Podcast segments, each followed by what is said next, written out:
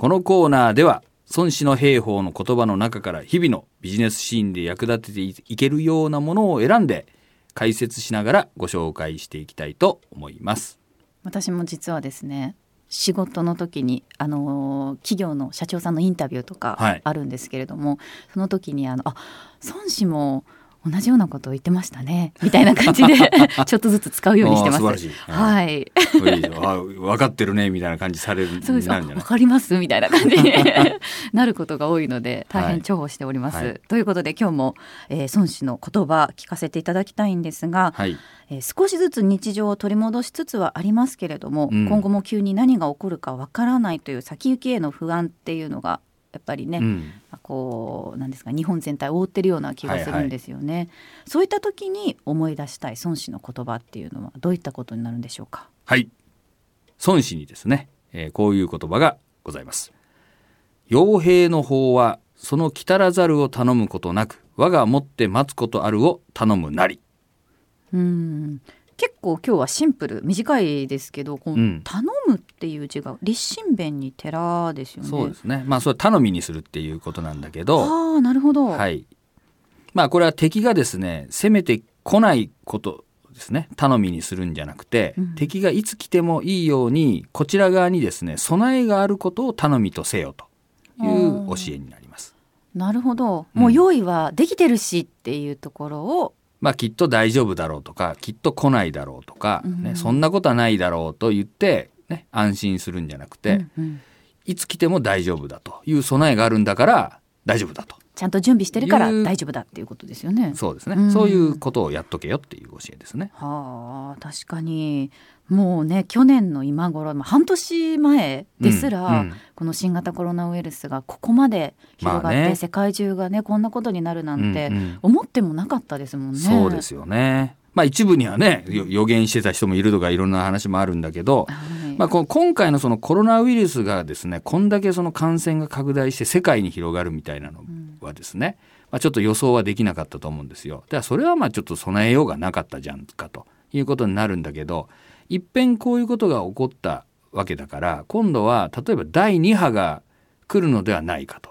いうのはこの予測ができるわけですよね。はい、でその時にいやいや第2波で来ないよ大丈夫だよと。いうのもあるんだけど、まあ、この孫子の教えに基づくとですねいや第2波来ないかもしれないけど来るかもしれないわけなんだから、まあ、それが予見もできてるわけなので、うん、やっぱりいつ第2波があってもいいように備えておこうとかいうふうに考えていかなきゃいけないし例えばもうですね、まあもうもう梅雨ですから。はい。あのー、去年もですね、千葉あたりでは非常に台風のね、被害とかも出たりしたんだけど、もう今もうコロナ騒動でみんな忘れてるかもしれないけど、ここのとこ毎年のように日本中でですね、大雨のね、被害があって、うん、去年ももう関東あたりではダムがね、あの決壊したとか川があれでとかこうありましたよね。よねまあ、そういうことをですねあのありますよ。で今年をどどうかなってた時やっぱりいつ来てもいいように、まあ、それも備えておかなきゃいけないとかね、まあ、そういうことをやっぱりやっていかないとまずいんじゃないですかね。ではあのビジネスにおいて万が一に備えるというのは具体的にはどういうことなんでしょうか、うん、まあ、例えばあのこの今コロナでテレワークしようとかね、えー、いろいろ言ってるじゃないですか。だけどコロナがなくてもそもそもテレワークしようっていう話があってそれは何か、まあ、オリンピックが一つあったんだけど、ね、あの BCP って言ってね、あの、事業継続計画を立てましょうと。いった時に、例えばその地震とか、あの大雨とかあったような時にですね、えー、どうするかと。いう考えると、やはり在宅でも仕事ができるようにしておくっていうのは、そもそも備えておかなければいけなかったわけですよね。はい、でそう考えると、あの今回そのコロナが来てですね、一気にテレワークって時に対応できたのはどこだったかというとそもそも BCP でその大雨とか地震があった時にそのテレワークできるような体制を作っていた会社は、コロナは予想はしてなかったんだけど対応できたわけですよね。えー、まあ、みたいなあのものでやはりですねそういうものに対するその備えっていうのをあのやっていく必要があるしね。でこれはかなり起こりそうじゃない？あの毎年のように起こってるし。はい、で今あの、えー、電車がですねあの計画運休っていうのをやりだしたんであのやっぱりここ今年はやっぱりテレワークせざるを得ないと思うんですよね。まあ、コロナの問題もあるんだけど、例えば明日、えー、JR 止まりますという話になった時に社員に出てこいって言えねえだろっていうね問題があるんですよ。で、従来は、あの、動くか動かないか当日まで分かりませんとか、場合によっては止まるかもみたいなことを言ってたから、社員さんの側がですね、早、早く起きて、えー、出てくれたとか。全泊したとかね、場合によっちゃ、その一駅二駅歩いてででも来ましたよみたいな、社員さんがいてくれたからなんとかなったんだけど、でも明日も、J、JR 止まりますみたいな、私鉄も止まりますみたいな言われたら、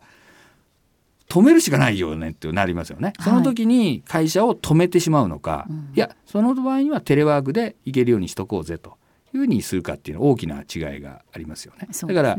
コロナがあろうがなかろうが第2波が来ようが第3波が来ようが熊井がですね。やはりそういうものは備えとしてやっておくというのがですねこの孫子の教えをこう実行するっていうことになるんだろうと思いますね。うん。やっぱりそのリーダーとしては、うん、最悪の場合だったりとか、うん、あの何ですかね悪いこともどんどんどんどん想定していく力が必要っていうことなんですか、ね、それはそうですよね。はい。やっぱりこうリスクをねに備えてどうするかっていうことをやっぱ考えとかなきゃいけないだろうと思いますよね。まさかの時の心構えをいつも持っておくということですよね。はい、あの短い言葉なので今日の孫子もう一度ご紹介しておきます。